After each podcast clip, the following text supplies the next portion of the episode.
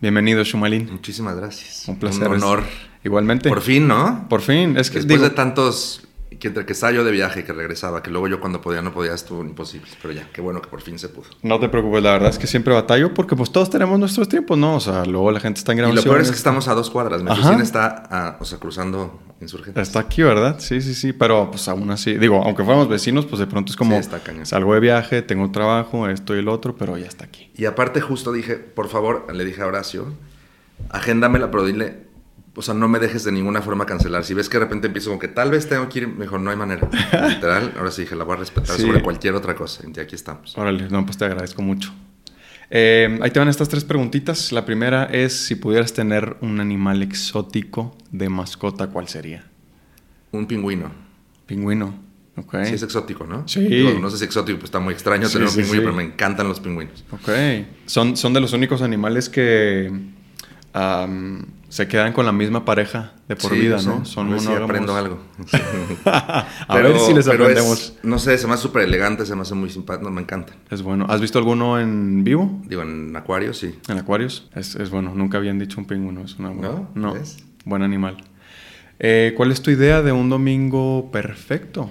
Perfecto a mis... Depende de la semana. pues, Mi domingo perfecto es no hacer nada el domingo. Mm. Ese es un domingo perfecto. Sí, sí, sí. Pero si puedo salir a pueblear o conocer algo cerca de la ciudad o algo así que me podemos respirar otro aire, feliz. También es bueno, ¿no? Pero, o sea, literalmente mi domingo perfecto es que se me descomponga el iPhone. O sea, el- no tener teléfono y que se me vaya el internet. Ese es mi domingo perfecto. Estar sentado en el sillón o todo el Que no domingo, tenga nada. O sea, dormirme el sábado y que cuando pones Alexa de buenas noches y lo que sea, te diga, no tienes ningún evento mañana. Es como de, güey, domingo perfecto. Ok. Eh, ¿Tienes algún talento oculto? Pues no sé si es talento, ¿no? Pero digo, tengo muy buen sentido de la ubicación.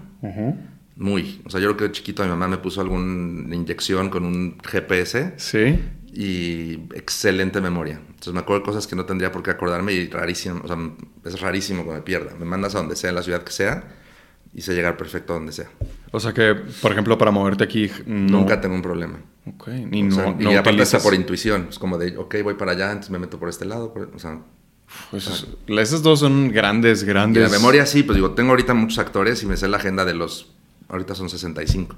Pero me sé la agenda de los 65, te puedo decir qué está haciendo, dónde está, que- o sea, cuándo acaba, cuándo empieza. con- o sea, sí, que me da risa porque luego llego con los de la oficina, les digo, ¿en qué está? No sé qué, ta- eh, déjame checar en qué está. Le digo, no puede ser que no sepan. O sea, yo me lo sé todos, pero De- debe de ser difícil entonces tener un jefe que se acuerde de todo y uno, por ejemplo, yo que tengo yo se los digo memoria- cuando los entrevisto porque es como, quiero que sepas que a mí no se me olvida nada. Entonces, si te lo pregunto una vez y no te lo volví a preguntar otra vez es porque me estoy haciendo güey. Mm. Pero no se me ha olvidado preguntarte. Entonces tengo las cosas así como muy claras de a ver en qué momento levanta la mano y me dice, digo, obviamente si ya me urges como de no se te olvida que me tienes que tal. Claro. Pero así que piensas que "Ay, seguro se le olvida, no, no se me olvida. Uf, qué gran habilidad. Yo al contrario, yo tengo una O memoria... sea, para mi negocio sí funciona muy bien. Sí, totalmente. Entonces tengo que hablar para darle seguimiento, a- o sea, no se me olvida. Oye, ¿y dónde naciste? Aquí en la Ciudad de México. ¿Y has vivido aquí toda tu vida? O sea, viví un tiempo en Houston, Ajá. acabando la carrera. Viví después en Los Ángeles, acabando la carrera. O sea, como tres años después de acabar la carrera. Viví un año. Y viví en Miami cinco años. ¿Y en Los, en, en Los, Los Ángeles me fui, yo trabajaba en Pepsi, era el coordinador, tenía un puesto como, como coordinador nacional de promociones. Órale. Hice Pepsi Charts, Pepsi Fortuna, Pepsi Parejas, Pepsi varias de esas cosas, Pepsi Lindros de los Pica, o sea, todos esos de los Picapiedra, todos Sí. los hice yo. Digo, estaba bien chavito. Pero, y de ahí me ofrecieron trabajo en una agencia de marketing digital, marketing directo más bien en esa época, en Los Ángeles, con una chava que yo pensé que era una buena opción. Pues ya había acabado la carrera, no tenía compromiso con nada, dije, voy a renunciar a Pepsi y me voy. Y creo que sí fue la peor aventura de mi vida, Sí. en el sentido laboral, porque era prácticamente esclavitud. La mujer llegó y me dijo, aquí está tu escritorio, esta es tu computadora, necesito que redactes.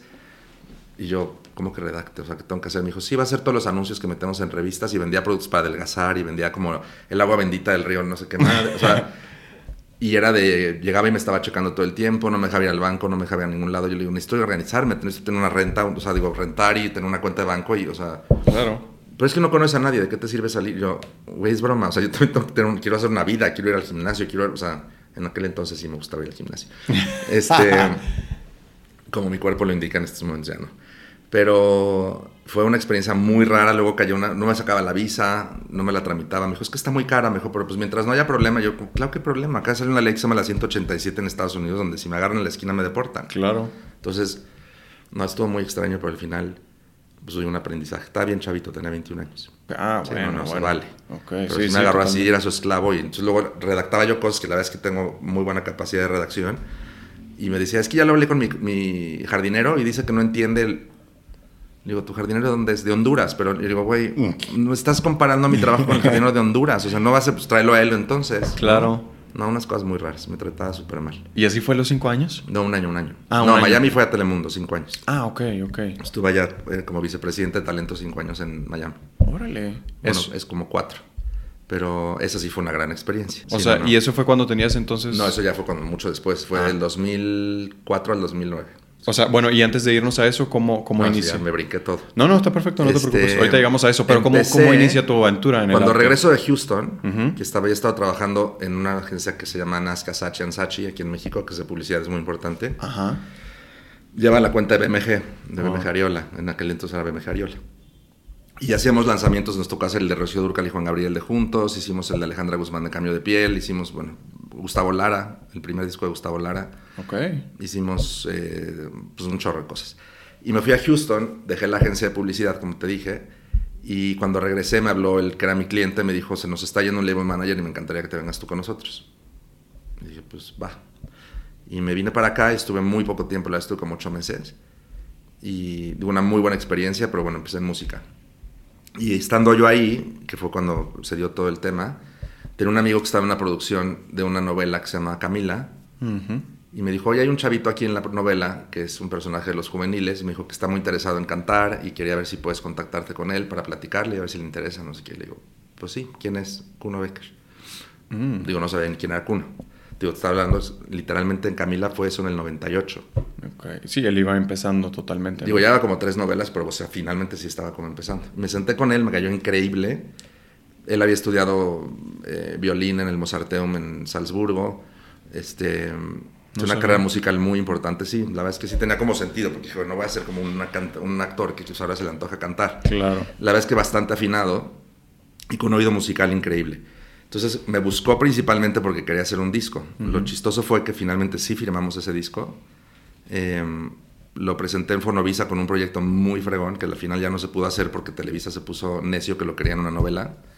Y pues ahí empecé a manejarlo como por pretexto de la parte musical, pero acabamos haciendo todo. Y él fue mi primer actor, digo, en el 98. noven- sí, 98, 98, 99.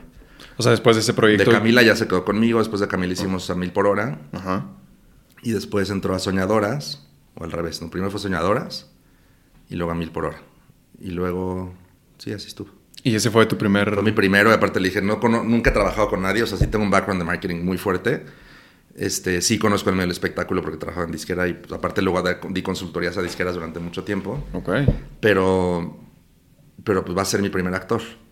Y entonces estuvo chistoso porque todo lo que yo había aplicado con los, con los cantantes y con, con las agencias de publicidad en las que he trabajado, pues lo metí sobre una sola persona. Y aparte está dedicado al 100% a él. Ok. Y nos fue, o sea, increíble. Bastante la verdad es que nos bien. fue súper, súper, súper, súper bien, gracias a Dios. Y ya, después de él llegó, empezaron a llegar más, porque le prometí a él que durante un año no iba a firmar a nadie más que él. Dije, así hay un proceso en los que los dos aprendamos cómo funciona este tema del management actor. Y bien, la verdad es que estuvo increíble. Después ya empecé a trabajar con Valentino Lanús, con Mauricio Islas. Después de Valentino vino Jackie, con Jackie sigo a la fecha. Ok. Después Con Jackie de... Bracamontes desde el 2001. Órale. Hace 22 años. Mi relación más estable de la vida. Ah, qué chido. Pero muy bien, así fue como arranqué. ¿Y se usaba así antes entonces? Como de... Digo, porque ahorita los Cuando yo managers- empecé, lo que es que era muy un, una, un medio muy distinto. De entrada todo era Televisa o Televisa. Ujú. O sea, sí estaba levemente la opción de Imevisión o de Televisión Azteca, pero nadie se quería ir. Todos los que estaban trabajando en Televisa eran con exclusividad, entonces tampoco había como mucho que hacer, ¿sabes? Eh, sí había cine, pero estaban como buscando más gente de teatro, era como había un gran prejuicio hacia los actores de televisión en el cine en ese momento, Sí, hasta que finalmente se dieron cuenta que pues sí necesitan llenar la sala, necesitan gente un poco más popular. claro. Pero, pero era complicado. Éramos en ese momento cuatro managers. Estaba Gabriel Blanco, por supuesto. Estaba, no sé, Fabiola Peña. eh, Sandra, ¿cómo se llama esta señora? No me acuerdo. Y yo. O sea, éramos cuatro. Y, y pues ahí empecé. Pero digo, sí era un, un- un negocio completamente diferente. Digo, sí habían habido obviamente managers de figuras como Verónica Castro y Lucía Méndez y así. Pero eran otro tipo de manager. O sea, pero el manager ya como alguien que estra- haga estrategia de tu carrera y que busque no solamente, tenemos que ser todo, porque digo, no está tan, en ese momento y ahorita tampoco todavía está perfecto, pero no existía como en Estados Unidos la disciplina de un PR o de, una- de un publicista, de un agente y de un manager, que sí hay una gran diferencia entre ellos. Y este... Aquí tienen que hacer todo, ¿no? Ustedes. Tenía que hacer todo. Entonces era, era su publicista, pero su manager, pero su agente, pero su este, psicólogo, pero su, o sea, era todo, o sea, toda una sola persona. Sí, era sí. complicado, pero la verdad es que lo disfruté mucho. Y aprendí muchísimo en esos primeros años, pero digo, estaba mucho más enfocado, por, digo, por la limitante de que todo se enfocaba en una sola empresa. Yo lo que hablaba con ellos en aquel entonces, con los ejecutivos de, la- de las, tanto productores como los ejecutivos de Televisa, era deja que yo te ayude a hacer lo que tú no tienes alcance, ¿no? Porque también era la misma negación de yo no trabajo con managers, yo no trabajo con managers. O sea, fue un momento muy complicado.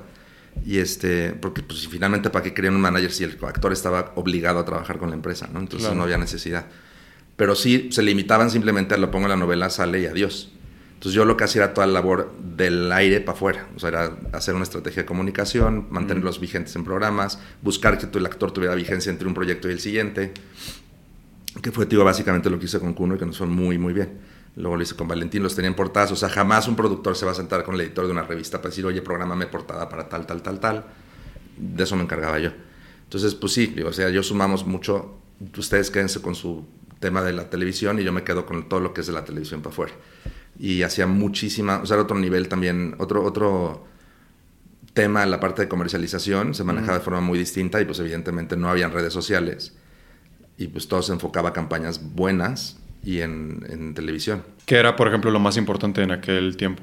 Pues hicimos campaña con Jackie, por ejemplo, de Pantene al principio, no Head and Shoulders, perdón. Hicimos pues, este, campañas, bueno, muchísimas. Con David Cepeda también hice varias después. Hicimos con, con Kuno, no hicimos tantas, pero hicimos muchísimas presentaciones públicas este, por toda la República. ¿Ah, sí? Que aparte se permitía, ahorita me da pavor. La verdad es que ahorita me dices, voy a llevar a un actor de gira teatro por carretera y sí me, pues, así me la pienso dos veces. ¿Por qué? Pues por las, los temas que hay ahorita de seguridad. ¿no? O sea, estar en carretera no está como tan como estaba en ese entonces. Ok. Este, y pues sí había mucho dinero fuera, o sea, en palenques, en festivales, digo palenques, no, pero en teatros del pueblo, con firmas de autógrafos, presentaciones públicas, en carnavales, en, o sea, en mil cosas, ¿no? ¿Ya no se usa eso tanto ahorita o sí? Sí se sigue usando, no tanto como antes, por lo mismo que te acabo de decir, o sea, como que los mismos municipios han cortado mucho. Este, pero antes sí, yo tenía un- una novela que se llamaba Clap, ¿no te acuerdas de ella? El Me- creo que sí me suena. En el juego de la vida tenía, por ejemplo, los que eran gemelos Seri, que eran un par de argentinos, Luciano y Cristian. Hicieron una fortuna yendo, te juro, de repente en fin de semana teníamos tres o cuatro o cinco fechas. O sea, era ¿De firma de de autógrafos? firmas de autógrafos, carros alegóricos, presentaciones en, no sé, un concierto y salían ellos y presentaban a dos artistas. Y era, de verdad, hicieron un dineral. O sea, de, a raíz de eso, ellos los dos se asociaron para poner un lugar que se llama el Celtics, que fue un Irish pub muy famoso en México que empezó a tener sucursales por toda la República. Les fue muy bien. Órale. ah, Muy no- bien. No o sabía sea, eso. Era, o sea, literalmente era capitalizar lo que estaban haciendo como actores en la parte de afuera. Ok. Y, este, y eso era un poco más lo que yo me enfocaba. Tenía muy pocos actores en ese momento. Tenía en la agencia aproximadamente entre... Manejaba un número siempre como entre 8 y 12. Y era muy feliz, ¿no? Yo me acuerdo una vez que Gabriel Blanco me preguntó, que Gabriel Blanco no sepa, pero es un manager, digo, como digo, lleva muchos más años que yo Ok. que lo quiero mucho y es súper respetable, tanto en México como en Latinoamérica. Él supo moverse muy bien fuera de México. Entonces, no solo tenía actores mexicanos, sino también tenía actores en Colombia, tenía actores para producciones en Perú, para producciones en el mercado latino de Estados Unidos. Este, y me decía, yo no sé cómo le haces para sobrevivir con una agencia con 15 actores. Y le decía, es que yo tampoco sé cómo le haces tú para una agencia cuando te habla un actor de los noventa y tantos que manejas y no le puedas contestar el teléfono. Mm. O sea, yo soy como mucho más personalizado. Finalmente el tiempo cambió, ahora ya tengo yo muchos más actores y también, pero aún así les sigo contestando a los 90, ¿no? Entonces como... Sí, pues te vas adaptando, ¿no? A lo que vaya Sí, o sea, haciendo. soy muy, muy... Tengo cosas como muy claras de la forma en la que me gusta trabajar. O sea, finalmente, después de años, estás, o sea, no, no después de años. Una- cuando yo trabajaba en disquera, que eso es importante, una vez estaba en una junta en la que veníamos, del- todos los lunes había una junta de marketing. Si me tienes que interrumpir, interrumpe. No, no, no, adelante. Este, para no desviarme del tema. Sí, no, no, no. voy a Marte. No, está perfecto. Venga. Los lunes teníamos junta de marketing y una vez estábamos en la reunión y había un grupo que no quiero decir cómo se llama, pero un grupo de rock alternativo. Y decían, no, estos güeyes ya de plano no, o sea, no funcionan para nada, vamos a darles cuello. Y yo así de justo, literal, tenía una junta con ellos después de esa junta. Y yo, me dijo, ya, co- corta el presupuesto, lo que quede, ya ve qué haces con eso. Pero yo así de, pero es mi grupo. O sea, no mi grupo, pero era mi, de mi elenco de la, de la disquera. Salí y justo se me siente uno de ellos, el, líder del grupo, y me dice, es que no sé qué va a pasar porque no siento que estén moviendo las cosas, no siento que el disco haya funcionado y la vez que yo no sé qué hacer y se me suelta llorando. Me dice, yo tengo una esposa, mi bebé tiene tres meses, este, yo no sé hacer otra cosa que no sea esto, mi banda tampoco, o sea, no sé, te juro que por favor apóyenos, échanos la mano. Yo sabiendo en ese momento ya que les habían dado cuello. O sea, que estaban a 25 minutos de recibir la carta de liberación. Y le dije, ¿qué planes traes o qué crees que pueda funcionar? Me dijo, tengo una gira ahorita a universidades, pero pues no tenemos lana. Le dije, ¿cuánto necesitas? Le dije, yo sabía cuánto tenía, como el último piquitito del presupuesto. Le dije, bueno, vamos a una cosa, porque no creo que vaya a avanzar por acá, pero ahí estaba el presupuesto. Y le solté el presupuesto y hizo esa gira. Finalmente, pues, tampoco pasó gran cosa después con el grupo, pero por lo menos me quedé con la satisfacción de hicimos hasta lo que se pudo, ¿no? Claro. Pero justo ese, ese, esa plática con este cuate fue como muy importante por, para hacerme consciente de la importancia que es ser un manager. Porque finalmente si yo trabajaba en Pepsi, el día de mañana hacía una promoción que no funcionaba y pues digo, la Pepsi no va a llegar a su casa a llorar, ni va a tener que pagar una renta, ni le va a pasar nada, pero la persona con la que estoy trabajando sí. O sea, te das cuenta que tu decidia, tus decisiones buenas o malas, tus ganas de hacer o no hacer las cosas impactan directamente sobre la vida de una persona, ¿no? Y eso es lo que creo que me ha mantenido, uno, motivado y dos, este, consciente de la importancia que tengo en el rol de la vida de esa persona. Que no muchos de los, sobre todo nuevos managers, lo asumen, porque es, o sea, me tocó sobre todo cuando estaba yo en Miami, en Telemundo, pues trataba con todos los managers de los de allá. Y había mucha gente que decía, güey, este te juro que se metió a manejar actores para que lo dejaran entrar a eventos a los que nunca le iban a dejar entrar para saber la experiencia de lo que es una alfombra roja. Y los ves al manager antes del actor sacándose fotos en la alfombra y subiendo. Que digo, güey, qué oso, ¿no? Claro. O sea, no eres la estrella tú. Si eso no lo tienes claro y si tu manager ves que tiene más protagonismo que tú, pues creo que hay un problema. O que busca tenerlo más allá que tú. Porque una cosa es que él tenga buenos contactos y haga buenas relaciones y lo que sea, que eso es obviamente importantísimo. Claro. Pero no que trate de ser más importante que tú en ninguna forma. Porque no sé si viste Jerry Maguire, como al principio de la película, que sale una foto donde dice, y ese soy yo, y sale su fotito atrás, ese soy yo también, ¿me entiendes? Somos esa persona que nunca deja de estar, pero que tiene un lugar muy claro donde no es protagonismo, donde no es el tipo que va en la alfombra y se para en la alfombra y saca 20 fotos él antes que tu actor. Este, no sé. Entonces digo, sí, sí ese, esa plática específicamente me hizo muy consciente. Te marcó ahí de lo que hago y que si lo va a hacer, lo va a hacer a full y lo va a hacer bien y lo va a hacer con toda la responsabilidad que implica, porque pues sí es una gran responsabilidad. Este, yo a la fecha, digo, si veo que alguien no está jalando, hablo con ellos. Eh, no firma más gente de la que sé que yo tengo la capacidad, tanto de tiempo como de, todo lo que se necesita de tener, ¿no? ¿Qué quieres tú que sea, pues como el error más común del actor que va a... Es más, más bien, el error más común del actor al conseguir un manager, al, acercarse a un manager? Uno es que tiene muchas características que son como muy importantes. Para mí, a mí me dicen, es que quiero un manager que sea súper picudo. Le digo, güey, no es necesario, ¿sabes? O sea, el manager más importante para ti es ese que cree en ti desde que lo ves. Y que está dispuesto a mañana llegar y a patadas tumbar una puerta y que se le va a llenar la boca de orgullo cuando hable de ti. ¿Entiendes? Porque no necesariamente es el mejor manager aquel que dice, puta, tiene todos los contactos del mundo y porque, pues sí, igual iba a ser uno más y no le llena nada hablar de ti, ni se va a emocionar cuando hable de ti, ni va a saber venderte porque le das lo mismo, ¿no? Entonces, por muy bueno que sea, necesitas más bien una persona que literalmente... Yo he visto muchos casos, de ahorita no recuerdo ninguno de primera mano, pero sí casos de éxito de gente que empezó con gente que no era tan relevante en el medio de los managers y finalmente hicieron grandes cosas porque esa persona está dispuesta a todo, ¿me entiendes? Y lo metió como pudo y lo hizo como pudo. Tengo el caso particular de un actor que sí es mío ahorita, que la parte musical la está llevando una persona con la que trabaja hace muchos años. Y me sorprende la forma en la que este cuate ha logrado las cosas que ha logrado sin conocer a nadie, ¿eh? O sea, pero ir tocando puertas en la parte musical de ir buscando escenarios, buscando como oportunidades de, de, a un nivel que se me está saliendo de, güey, vente para acá, ¿no? O sea, tampoco te me emociones tanto. Ok. Porque estamos tratando de construir una carrera paralela. o sea, él como manager musical. Como manager musical está abriendo caminos de verdad increíbles. Y, me da, o sea, y está padrísimo porque aparte sí trabajamos bien en Mancuerna. De hecho, hoy tengo una junta con ellos al rato. Pero, pero es simplemente para demostrar que no necesariamente tiene que ser una persona que esté súper bien afianzada en el medio. Tiene que ser evidentemente alguien que tenga conocimiento y sepa lo que está haciendo porque también no puede tomar decisiones estúpidas e irresponsables con tu carrera. Hmm. Pero por lo menos alguien que se rompa la cara todos los días por ti y que digo que no tenga pena de levantar un teléfono y que no tenga pena de plantarse en la oficina de alguien y que no tenga pena, o sea, eso es lo que importa y que tú te sientas sobre todo con la química y la confianza de, de, de hablar las cosas con esa persona. Yo tengo como regla de vida en general, pero principalmente con la gente con la que trabajo, tanto empleados como mis actores, y se los digo el día que los veo, es regla número uno, nunca me digas una mentira y nunca esperes una mentira de mi parte. Este, porque finalmente, si bien no es como muchas veces dices, es como un matrimonio, no, no es un matrimonio. Este, no tiene que ser tu mejor amigo, pero sí tiene que ser tu amigo, ¿sabes? O sea, digo, por lo menos tener una relación de confianza y que si lo ves te dé gusto verlo, porque sí me ha pasado que de repente tengo actores que me hablan y dices, ay, qué bueno. ¿No? O sea, como de, vamos a comer. No, ¿no? Este, Sí, sabes que algo anda mal ya. y- pues no mal, porque digo, laboralmente las cosas funcionan, pero finalmente no tienes esa empatía o esa química que tienes con otros actores. No refleja que uno funcione mejor que otro, pero digo, sí es importante que, que por lo menos tengas, o sea, con la persona con la que te vayas a ir, tengas el 2000% de confianza. O sea, que sepas que te está diciendo la verdad, que nunca te va a engañar. Les digo, yo prefiero decirte, güey, perdón, se me olvidó mandar el casting. O sea, y la cagué, sorry.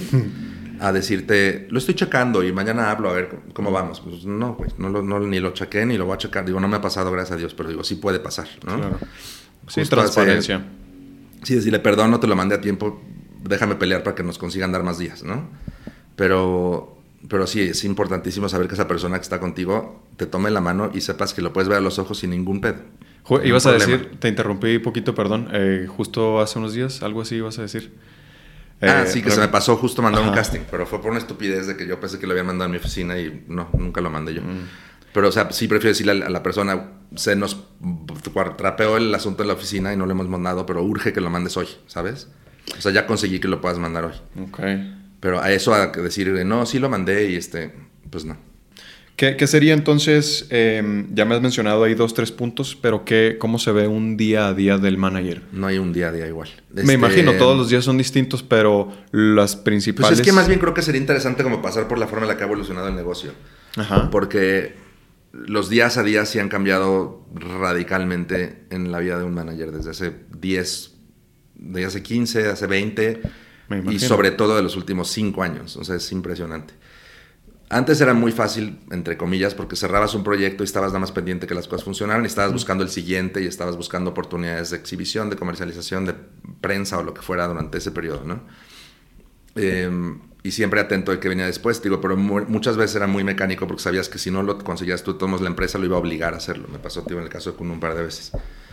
Eh, que si bien yo quería que hiciera una película con alguien, era no puede porque como es exclusivo, tiene que ser a fuerza la siguiente novela de no sé quién porque está emperrado que lo quiere a fuerza. güey. Y este, entonces no había forma como ni siquiera de planear una estrategia a largo plazo. Sabías que parte de las telenovelas de Televisa las veía todo mundo. O sea, no es como ahora que dices, pues hay 800 opciones en pantalla. Y antes duraban más, ¿no? Podían durar hasta un año o más. Exacto. Entonces luego se abrió también la posibilidad de hacer cosas en Azteca que muchos te- se quedaron con un veto bastante heavy. Pero valió la pena, ¿sabes? O sea, gente como Angélica Aragón, gente como Plutarco Asa, como incluso Bárbara Mori, como, o sea, mu- mucha gente, o sea, Paula, eh, ¿cómo se llama? Paula Duarte, no, Paula Du- Durán, Paula, ah, se me fue. Este, el mismo, bueno, muchos actores que salieron de allá también y han hecho un gran nombre, ¿me entiendes? No, no fue como una mala decisión en ese momento. Cristian Bajo, Humberto Zurita, que salió en Televisa para entrar allá, hicieron o sea, cosas espectaculares en Azteca. Eh, y luego se abrió la posibilidad de Telemundo, que originalmente estaba como Sony Telemundo y trabajaba cosas como muy puntuales. Cuando yo entré, Telemundo ya tenía una estructura mucho más sólida, trabajaba con Argos en México, con RTI en Colombia, con otros productores en Brasil, en Argentina, perdón, en Argentina, sí, en Brasil también. En Argentina, en Brasil y en Dallas.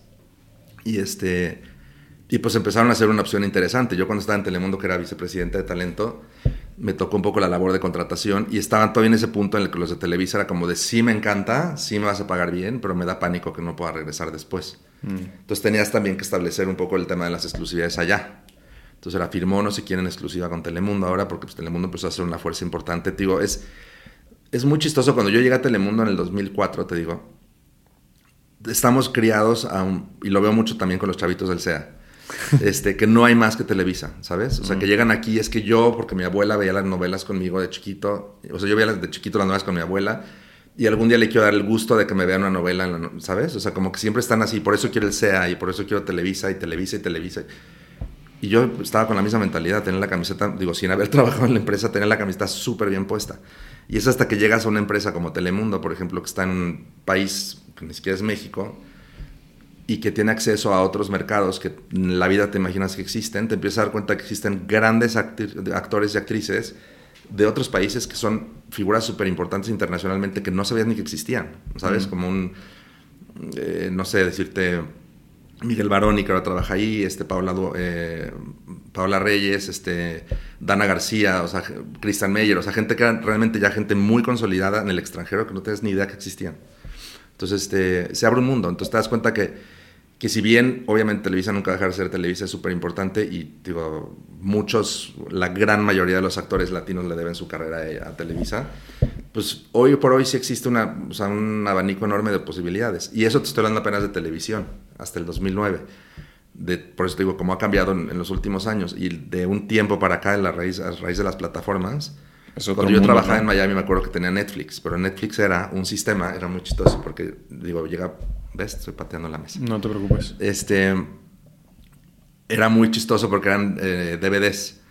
Entonces tú ah. hacías, te metías a la página de Netflix y escogías qué películas querías ver y tenías plan de un disco, dos discos, tres o cinco discos, ¿no? O sea, de cinco DVDs. Sí, es cierto. Escogías tus películas te las mandaban a tu casa por correo, porque allá el correo sí funciona perfecto.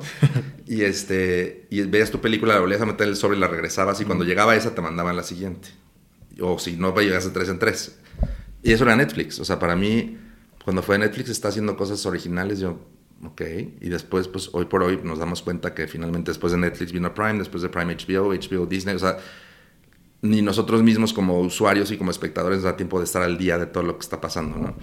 Pero eso finalmente para ustedes los actores les abrió una, o sea, un abanico inmenso. O sea, es cuando empezaron las agencias un poco a transformarse de más de managers hacia agencias como el concepto gringo de tengo un agente que me consigue proyectos. Porque ya era tanta la, la, oferta de trabajo que sí se empezaron a necesitar crecer. O sea, yo de repente, pues con los actores que tenía que estaba en ese momento, punto, cuando empezó todo este boom de las, de las plataformas, estaba yo como con 20, 25, 30 actores más o menos y pues de repente cerraba un proyecto y me quedaba sin nadie que ofrecer para el siguiente. Mm. Entonces dices, me tengo que empezar a abrir, a tener más opciones y tener muchos más perfiles que antes jamás hubiera considerado, porque mi, principal razón era, era gente que pudiera manejar yo en, en, en, todos los aspectos, digo, en la parte comercial, en la parte que me sirvieran para imágenes de marca, para eventos, para cosas y ahora es como de, pues necesariamente este no funciona para marcas. Digo, no necesariamente funciona para marcas este actor, pero funciona perfecto para series. ¿Y lo ves todavía con, con los y con los chavitos del SEA, por ejemplo, que están como muy cerrados ah, todavía a Televisa? No, sí, no cerrados. Pues de entrada, pues obviamente, digo, yo, yo se los digo muchas veces. O sea, finalmente el SEA es una escuela que nadie te da la oportunidad de tener gratis. Este o sea, ojalá hubiera todas las. o sea, si hubieras, estuvieras dedicado a ser arquitecto, ¿qué universidad te dice 24 años yo te voy a preparar perfecto, no? Entonces creo que simplemente por, por un tema moral, o sea, sí estarían obligados de alguna forma, muy entre comillas, a trabajar con la empresa. Mm. Que es de alguna forma regresarles lo que les han dado. Aquí el problema es que muchas veces la empresa no tiene proyectos para ellos. Entonces ahí sí, ¿qué hacen? O sea, antes, ¿qué hacían? Picarse los ojos, llorar y dedicarse al negocio familiar. hoy por hoy saben que pues, si no se puede en Televisa, pues, o sea, tienen que buscar otra cosa. Digo, yo, yo tengo egresados del SEA que, que, pues, yo creo que te, me atrevería a decir la mitad han sido reconocidos para trabajar dentro de la empresa y otros tantos que si no hubiera sido porque empezaron a trabajar conmigo se quedan sin chamba. Mm. Este, pero digo, creo que finalmente el SEA es una súper buena escuela.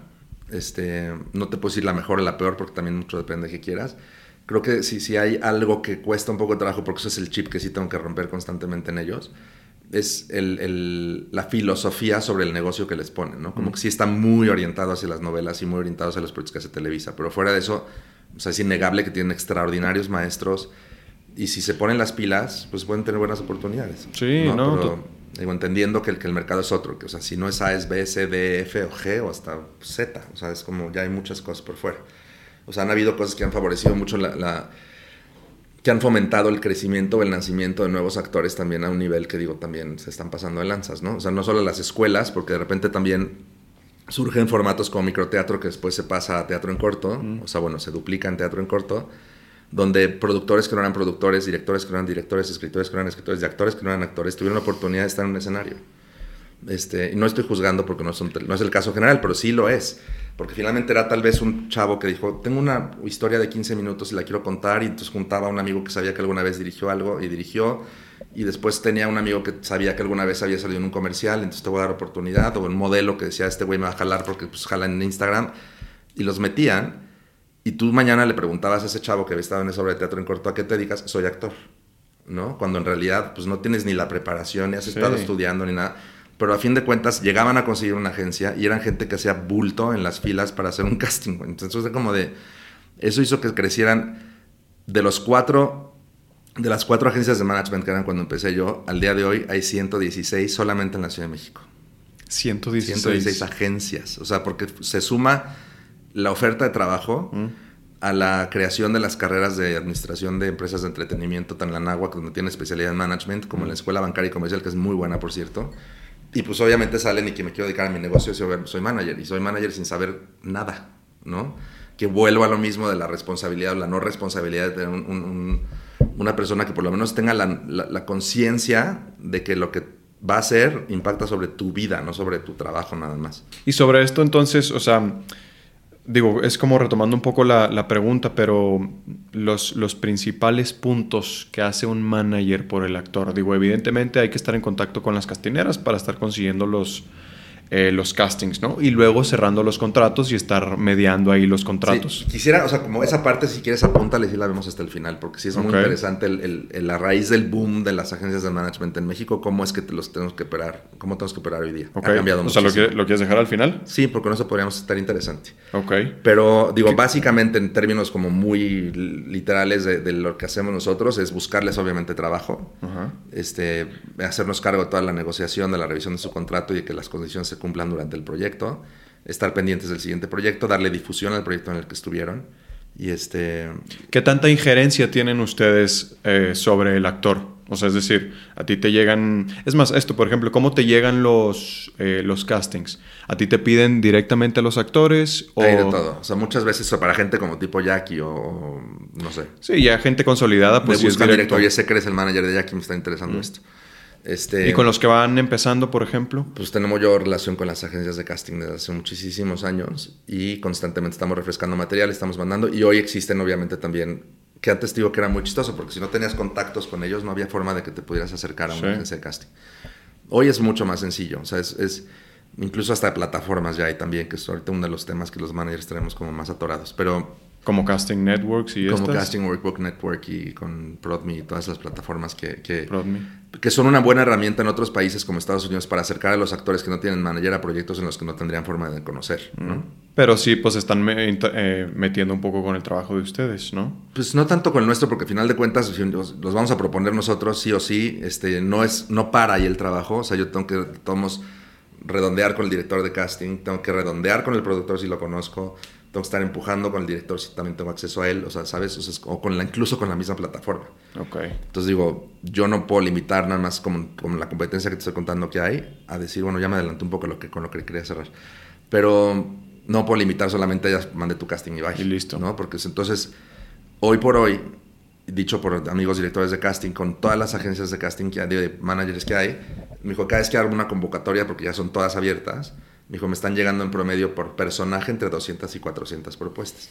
Entonces ya solamente para que tenga un actor casting ya es un logro, ¿me entiendes? Ya es como...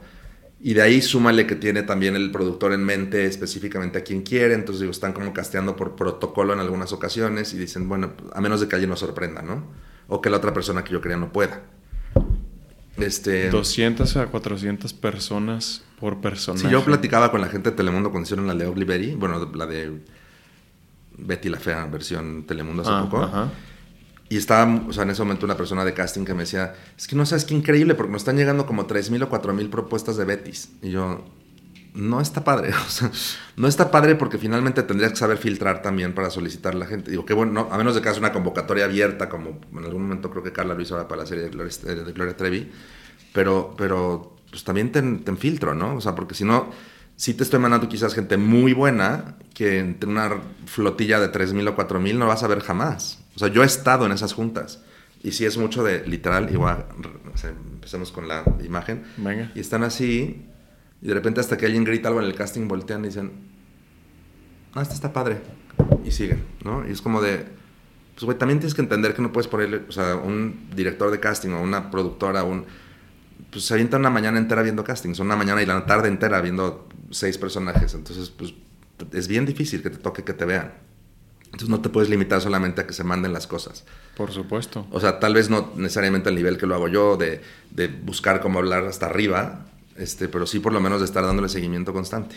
No, y eso, o sea, eso poder, poder llegar hasta arriba, como dices tú, pues es parte de, de, un buen manager, ¿no? O sea, de lo que tendría que estar haciendo. Y a veces ni así funciona, ¿eh? Sí, no, me imagino. Porque te pones a ver, por ejemplo, en, en, en, Telemundo, que tengo, digo, trabaja, habiendo trabajado ahí, tengo muy buenas relaciones, este, y buenos, muy buenos amigos, pero pues finalmente, y me consta porque lo he visto yo, o sea, en la junta para decidir sobre personajes en las presentaciones de casting hay 15 o 18 personas y todos opinan. O sea, aunque no tengan que hacer, está el de imagen, pero está el escritor, pero está el director, pero está el asistente del director, pero está el productor, pero está la de casting, pero está la del network, pero está la de promociones, pero está...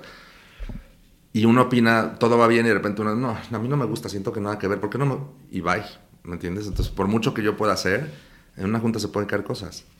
Me acaba de pasar ahorita con un actor que cerramos un proyecto muy, muy importante ya con la oferta económica cerrada todo y me lo echaron para atrás porque una persona de toda esa cadena decidió que no, que, no, se, no le gustaba, que tendría que ser alguien más grande. ¿En serio? Y yo, ¿cómo? Pues ya estaba aprobado hasta por, la, por todo el mundo. ¿Y era una persona...? Sí, una de las productoras, pero lo que voy es como... O sea, es ese nivel de, de, de, de que es demasiada gente la que opina. Y la, la, cantidad de competencia también que hay, entonces ya Está es... O sea, es ni siquiera tienen, o sea, no pueden ver 3.000 personas. No, cuando fue lo de Betty sí era muy chistoso porque me contaban que se la pasaban, durante tres meses se la pasaron viendo castings. O sea, si, si intentaron o Pero vieron... lo vieron seis personas. Entonces digo, si a ti no te gustó, es súper subjetivo. Entonces digo, si a ti no te gustó y a ti parece increíble, tal vez no vas a pasar esta para la siguiente fase, ¿no? Qué fuerte.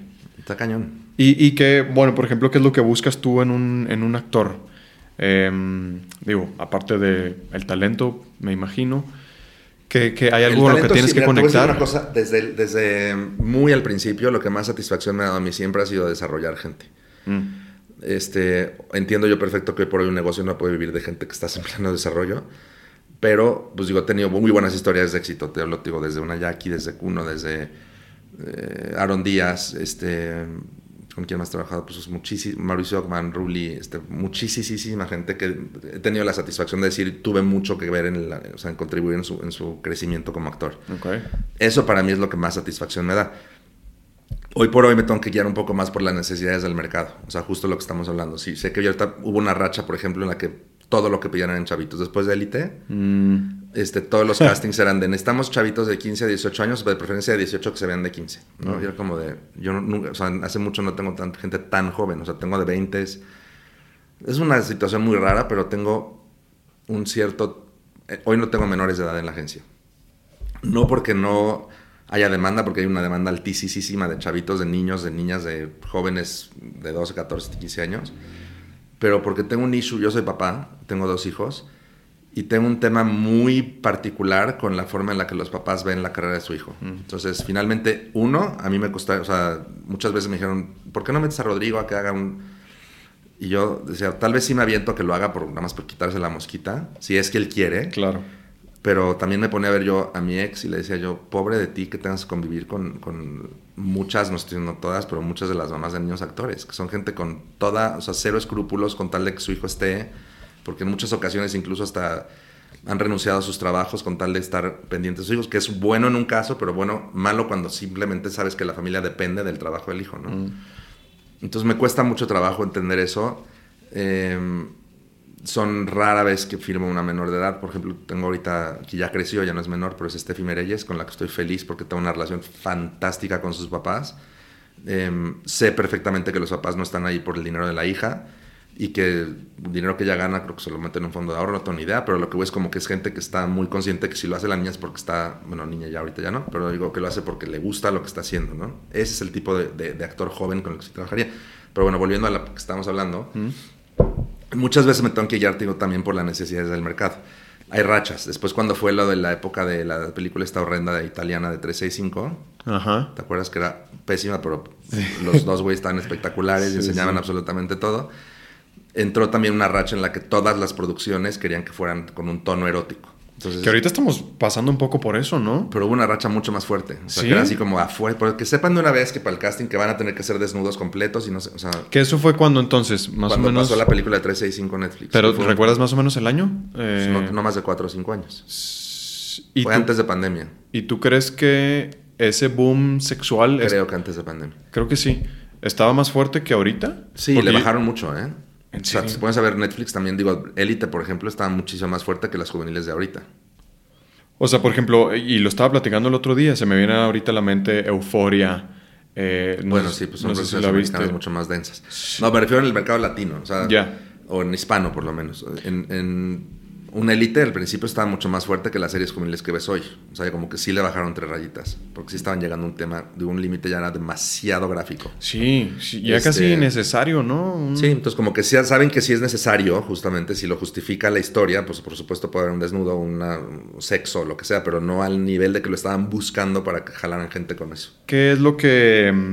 mm, Luego, perdón, empezaron con las Dime. series donde estaban también como mucha gente muy étnica y pues también es, pues, no tengo actores muy étnicos, tendré que buscar actores étnicos, ¿no? mm, Em, creo que, o sea, lo que me preguntabas contestando específicamente tu pregunta de que, qué es lo que estoy buscando o cómo busco a un actor, digo, afortunadamente ahorita ya trato de no buscar, digo, muchas veces me buscan ellos a mí. Sí, claro. Y la forma en la que decido si sí o si no es justamente a través de eso. Uno, el perfil, que no sea alguien que compita directamente con mi actor, aunque yo soy muy fiel creyente del tema del uniqueness. O sea, yo sí busco ese algo que puede tener un actor. Sea, tengo otro, no sé cuántos años tienes, pero hay otro actor de...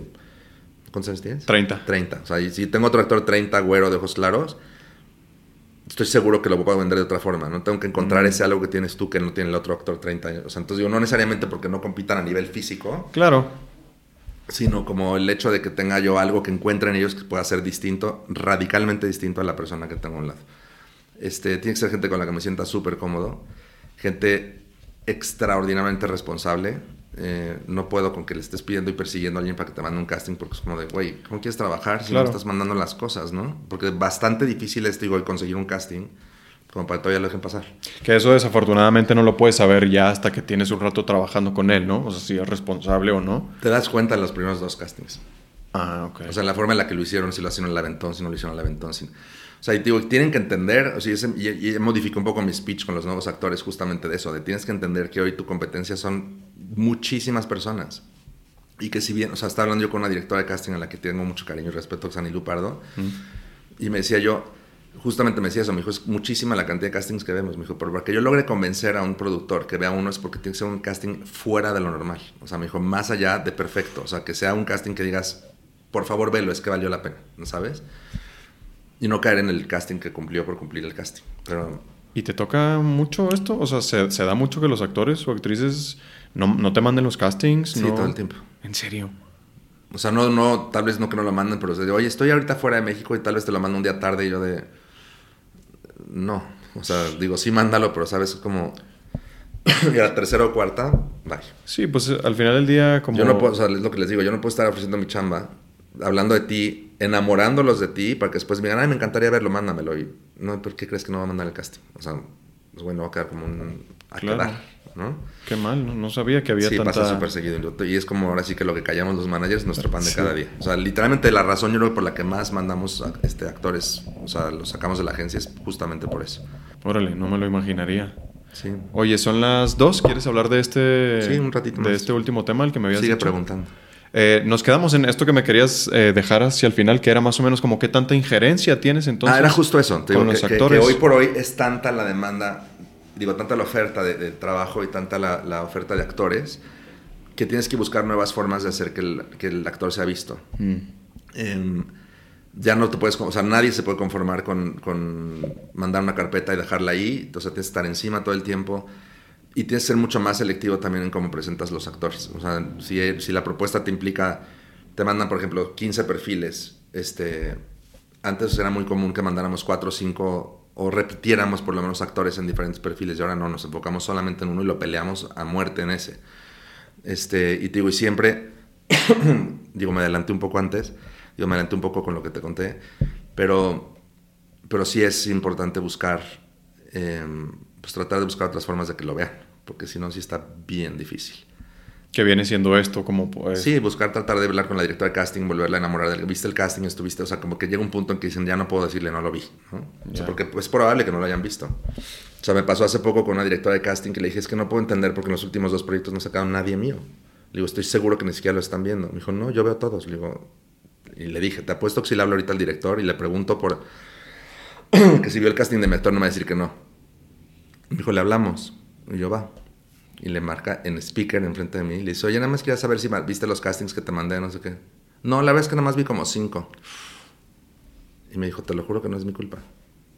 Y dices, o sea, está cañón. O sea, ahí es donde entras tú también. Ahí es donde entro yo y si ir con el director. Sí, pero también es un rollo porque si no después la directora de casting se siente de ¿por qué le hablaste si es mi chamba y por qué estás haciendo cosas que no tendrías? ¿Por qué estás yendo por atrás de mí? Y yo, pues porque si no, no se quedan. O sea, que hay eh, algo de celos ahí con los casting directors. Pues es que también es como respetar su chamba, es como si ella le hablara directamente a mi actor. Mm. ¿Sabes? Entonces como que tienes que serlo demasiado diplomático y saberlo cuándo hacerlo y cuándo no. Sí, cuando tú sientes que de plano no, como esto que estás diciendo, ¿no? Como o informarles, oye, me encontré a tal en un evento y platicamos un poco, no sé qué, le interesa ver a tal, ¿no?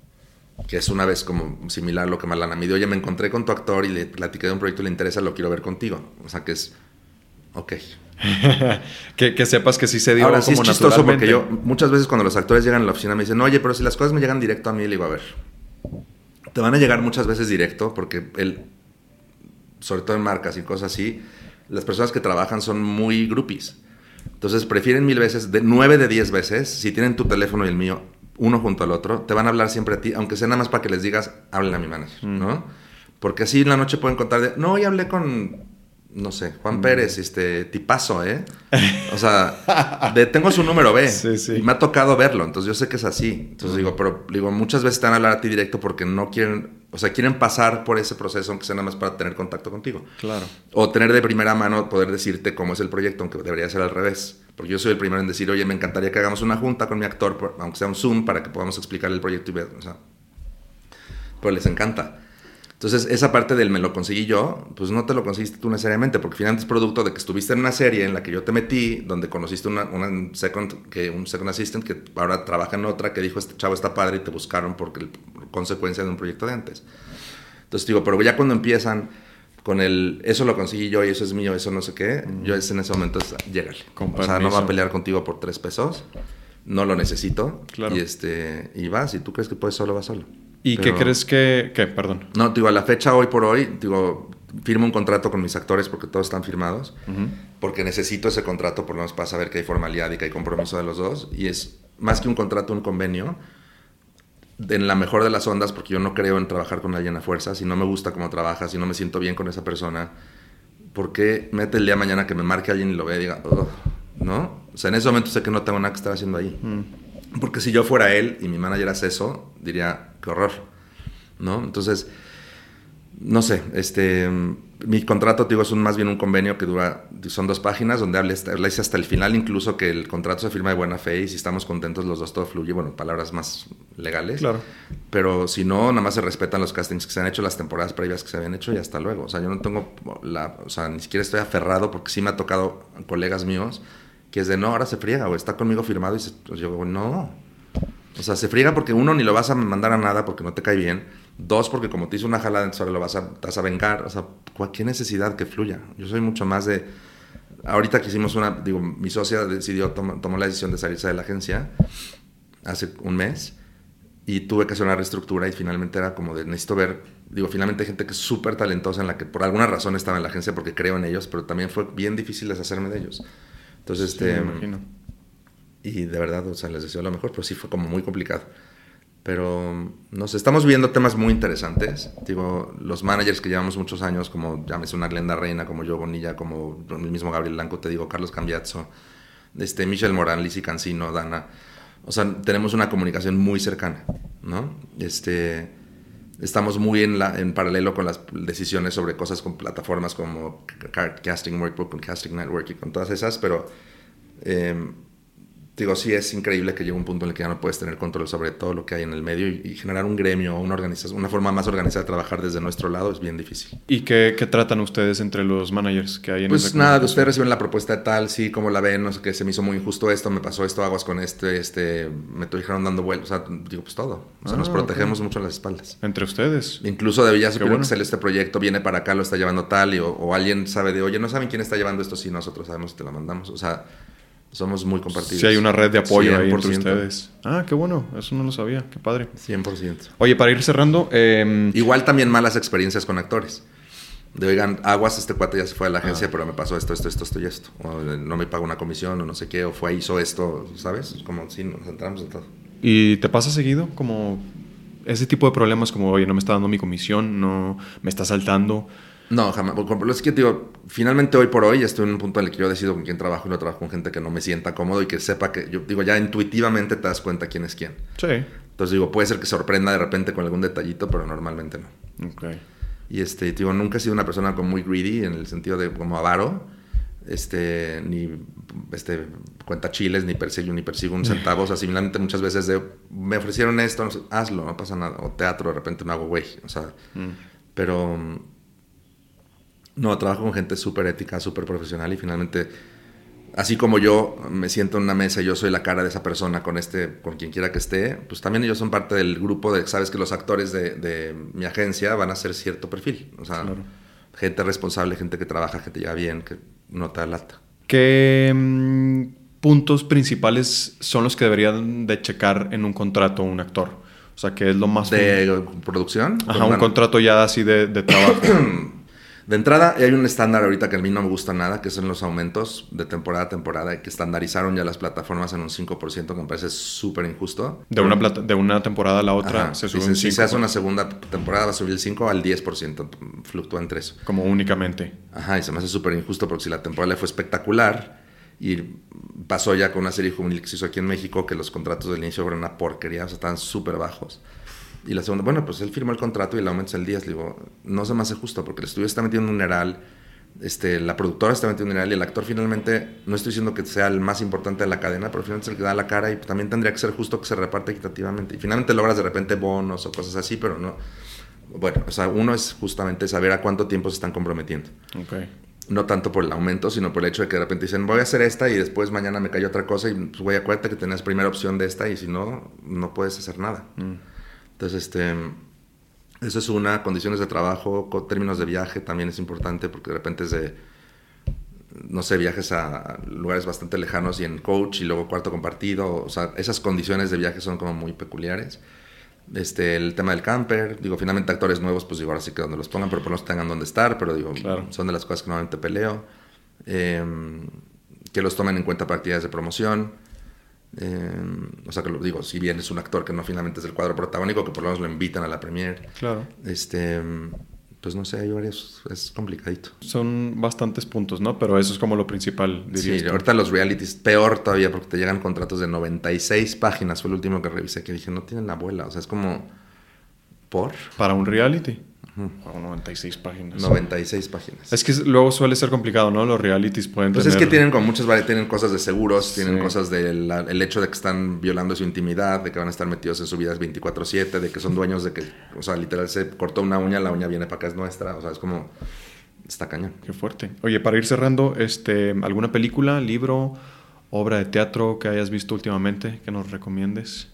Me encantaría poderte decir que tengo tiempo para ver películas. Justo ayer estaba, hoy en la mañana platicando con unos amigos managers en un grupo, donde nos recomendamos cosas, les digo, es que no tengo idea a qué horas tienen ustedes tiempo de estar viendo eso, pero bueno, mm, la de One Piece me fascinó, y aparte me dio muchísimo orgullo del chavito mexicano. Iñaki Godoy, este, que lo hizo espectacular, creo que es una gran producción. Qué chido. Vale mucho la pena verla. Y estoy viendo, pues digo, poniéndome al día con, con series en las que tengo actores, ¿no? La de putas redes sociales, ¿Mm? este, así se llaman, no es pelades. Sí. Este, Que está en Prime, ¿no? está en Prime. Eh, bueno, en las que tengo ahorita gente estoy tratando de ponerme al día. ¿Qué otra, por ejemplo, que tengas... ah, Madre de alquiler, que está Steffi Mereyes, pero no es que Steffi son, son 24 capítulos y como Steffi entra en la segunda parte, o sea, en la Ah. parte en la que ya creció el bebé, este, entras el capítulo 18. Pero, mm, o sea, ella es la, justamente la bebé que nace al principio, es la, la niña ya grande después. oh. Este, pues no sé, estoy tratando de ponerme al día con todo. Sí, me imagino. es- no, no, no hay tiempo para nada, ¿no? Y libros, ojalá, porque me la paso leyendo guiones, entonces no. Sí, es lo que más debes de leer. sí. Ok. Eh, aparte del arte, ¿qué te hace feliz? Me hace feliz el tiempo de calidad con familia y amigos. O sea, Mm. la verdad es que viajar no, porque todo el mundo me dice, es que increíble te la pasas viajando, pero pues no es lo mismo viajar, llegar y luego, luego meterte a trabajar y Sí. regresar agotado al, del domingo para empezar a trabajar otra vez el lunes. Pero sí pasar tiempo cual- de calidad, o sea, buscar tiempo de calidad para estar con mis amigos y mi familia. Y profesionalmente, ¿cuál sería tu ideal o tu meta? Fíjate que muchos me, me han preguntado si me quiero retirar pronto. Digo, tengo 51 años. No me siento de 51, me siento con la Ah. energía y la capacidad de hacer como si tuviera muchos menos. Y pero me gusta tanto, tanto lo que hago, que creo que hasta el momento en el que esté incapacitado, digo Dios no lo quiera, pero de alguna forma, o que ya me cueste demasiado trabajo, lo dejaría. O sea, mientras tanto me gustaría estar hasta el último día que pueda. Qué bonito. Eso, eso es trabajar con Pasión. Con pasión. Sí, me encanta lo que hago. Qué padre. Eh, redes sociales. Arroba Shumalin con X en todas. Arroba Shumalin en todas. En Instagram, en ¿Qué otras hay? Eh, TikTok, Facebook. En threads, en todas. ¿Y ¿Ya estás en, en Threads? Sí. ¿Sí? Este, desde el primer, los primeros dos días. De ¿Ah, hecho, sí? de los primeros, o sea, si ves ahí, ves que te ponen 100 millones. O sea, que es como el que entró en lugar de 100 millones. Ah. Yo estoy como en el 3 millones 200 mundial, está bueno. Órale, no sabía, no sabía qué significaba ese numerito. Así Ah, fue tu número de usuario. Órale. No, yo no, yo no me he metido todavía. Ah, Me- pues va a ser como el 200 y cachorro. Sí. Pero me he resistido. en todas estoy como arroba Shumalin. No tengo TikTok, o sea, sí tengo para, para verlo, pero no para... Para estar Nunca he podido, o sea, por más que me, Jackie me insistía mucho, vamos a grabar, no hay manera. Te- creo que tengo un TikTok que hice con Steffi y mi hija en un desayuno, en el que salgo yo literalmente de jeta con las dos bailando al lado porque no quería, dije, no hay manera. Sí, no, y luego aparte de baile eh, son complicados, ¿no? No, no hay forma. qué chido. Pero bueno. Ya está, pues Chumalín, muchas gracias por, Gracias por a ti estar por acá. el tiempo. Espero que haya sido... Se me fue, rapidísimo. Se fue, se fue muy rápido. No, no, no, estuvo increíble y dejamos la puerta abierta para... Cuando quieras. Me quedé con No, y cuando necesites otras personas, con mucho gusto te pongo en contacto. Te lo agradezco muchísimo y dejamos la puerta Feliz. abierta porque sí me quedé con, con Hay muchísimas muchas preguntas. cosas, es que hay mil vertientes. Sí, sí, te puedes sí. ir explorando y son años de, de anécdotas y mil cosas. Conseguiremos otra ventanita de tiempo Va, y, y le damos. Va. Ya está, pues, Buenísimo. Muchas gracias. Gracias a ti. Y gracias a todos los que nos escucharon. Nos vemos en el próximo episodio. Adiós.